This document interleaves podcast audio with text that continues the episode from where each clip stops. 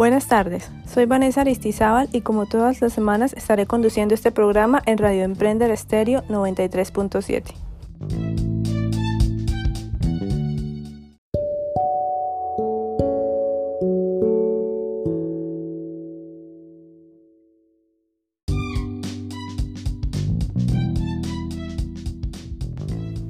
El día de hoy vamos a hablar acerca de la innovación en las organizaciones y para abrir el programa de hoy quiero iniciar con esta pregunta.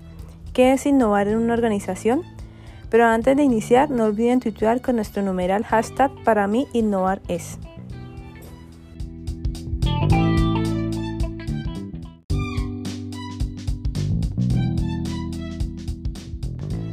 Para darle respuesta a la pregunta con la que comencé el día de hoy, traje aquí a cabina a un invitado experto en el tema y quiero que él tome la palabra para que se presente y nos hable del tema del día de hoy. Muy buenas tardes para ti, Vanessa, y también para los oyentes. Mi nombre es Alexis López, especialista en gerencia de proyectos de la Minuto. Y para darle respuesta a tu pregunta, debo referirme al manual de Oslo. Para los oyentes que no han escuchado acerca del manual de Oslo, es una guía que define conceptos y clarifica actividades consideradas como innovadoras. Exactamente, Vanessa. En un término muy general, a eso se refiere el manual de Oslo. Entonces, para dar una respuesta a la pregunta con la que iniciamos y basándonos en el manual, podemos decir que es innovar. Se entiende como un cambio significativo en cuatro áreas. Producto, el proceso, el marketing y la organización. Con el único propósito de mejorar resultados en este cambio significativo será por medio de la gestión del conocimiento y la tecnología. En síntesis, el manual nos está queriendo decir que para innovar por primera vez es necesario hacer cambios significativos en estas cuatro áreas. Es correcto, para profundizar un poco más, quiero agregar que cuando se innova resulta indistinto el origen de esta, no importa si fue desarrollada internamente o adquirida externamente, o que ya esta innovación exista en el sector. Muy interesante y muchas gracias Alexis. Con el permiso suyo le propongo lo siguiente. En este momento tengo un oyente en espera, el cual nos va a comentar un poco de su empresa que últimamente ha presentado algunos problemas. Y me gustaría que desde la perspectiva del manual de Oslo le pudiese plantear una solución innovadora. Claro que sí, Vanessa, con mucho gusto.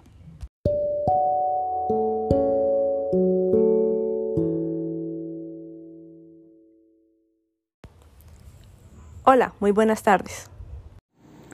Buenas tardes, Vanessa. Y también para usted, Alexis.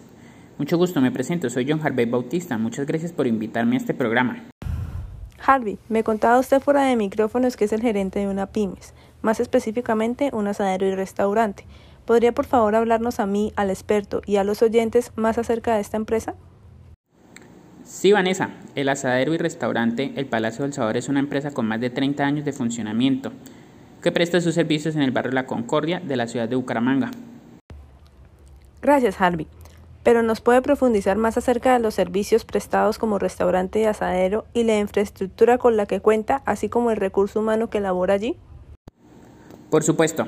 El Palacio del Sabor es una microempresa con más de 10 colaboradores en el cual presta el servicio de cafetería en las horas de la mañana y al mediodía venta de almuerzos ejecutivos. Además también se vende pollo asado y a la siendo uno de los asaderos más reconocidos del sector. En los últimos años estamos incursionando en las organizaciones de eventos especiales y desayunos sorpresas. Gracias, Harvey. En el día de hoy y para el tema del programa, ¿qué es innovar en una organización? Tenemos al experto Alexis. Mucho gusto, Harvey. Ya escuché la descripción breve y clara de su compañía.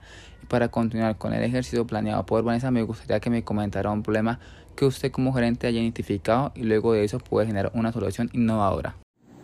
De acuerdo, la problemática que puedo observar es cuando a la hora del almuerzo y el restaurante está lleno, se presenta la situación que muchos de los pedidos para la mesa y los pedidos para llevar prestan demoras en despacho o salen incompletos del área de la cocina, lo que ocasiona molesta en algunos de nuestros clientes. Correcto, ¿me podría explicar cuál es el proceso para la toma de los pedidos para la mesa y los pedidos para llevar? Alexis, los pedidos se hacen a través de hojas de papel, en donde las meseras escriben los pedidos. Luego, estas pasan los pedidos a la cocina y desde la cocina la jefe de cocina les da gestión. ¿Estos papeles tienen algún membrete y en la cocina hay algún espacio donde se dispongan para su gestión? No, señor, llegan a la mano de la jefe de cocina y está de gestionarlos según considere necesario. La responsabilidad total cae sobre la jefe de cocina. Es correcto. Entiendo, y para comenzar a planear la posible solución, quiero comentar que en los sectores de bajo o medio contenido tecnológico, como por ejemplo la compañía del oyente, las actividades de innovación se orientan a mejorar la eficacia en el proceso. Está claro que el proceso de la toma de pedidos y la gestión del mismo es la causa que ocasiona la demora o los pedidos incompletos. Entonces, Alexis, ¿qué solución innovadora según el manual de Oslo es la indicada para la situación ya descrita por Harvey? El manual nos habla de la innovación organizacional. Esto nos quiere decir que la innovación se da en el cambio de las prácticas y los procedimientos de la empresa, así como las modificaciones en el lugar de trabajo cuyo fin es de mejorar los resultados de la productividad. Entonces nuestro oyente debe hacer una innovación de tipo organizacional, un cambio en este proceso de la toma de los pedidos. Es correcto y la propuesta que le tengo para hoy al señor Harvey es la implementación de un sistema de gestión de pedidos a través de hardware especializado y de un software de gestión. ¿Me podría dar más detalles acerca de lo que me está proponiendo Alexis? Por supuesto, en el mercado existen variedad de estos sistemas de gestión, pero el más básico con el que podría usted como gerente innovar es el de un terminal con pantalla donde ingresen los pedidos del restaurante y los de llevar, y esto a su vez se vean en otra pantalla en el área de la cocina y que sea de fácil gestión a través de un software que les permita a los meseros y al personal de cocina gestionar las órdenes del pedido.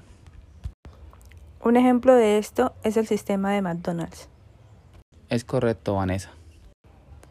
Hardy, ¿qué le ha parecido la propuesta que aquí nuestro invitado ha formulado para usted y para su restaurante, El Palacio del Sabor? Me parece excelente la implementación de una solución tecnológica. Para mí fue un gusto poder haberle brindado una posible solución a su problemática y que ese se haga desde la innovación.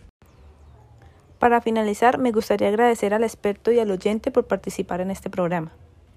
Muchas gracias Vanessa por invitarme y espero estar en una próxima ocasión. Muchas gracias por este espacio, Vanessa.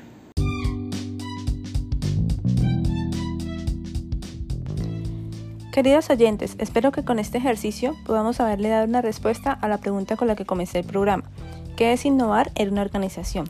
Además, no olviden seguir tuiteando con nuestro numeral hashtag para mí es. Y no olviden seguirnos en redes sociales, Radio Emprender Estéreo 93.7. Antes de despedirnos, me gustaría citar la obra de Schumpeter, según él, las organizaciones radicales originan los grandes cambios del mundo, mientras que las innovaciones progresivas alimentan de manera continua el proceso del cambio. Hasta un próximo programa.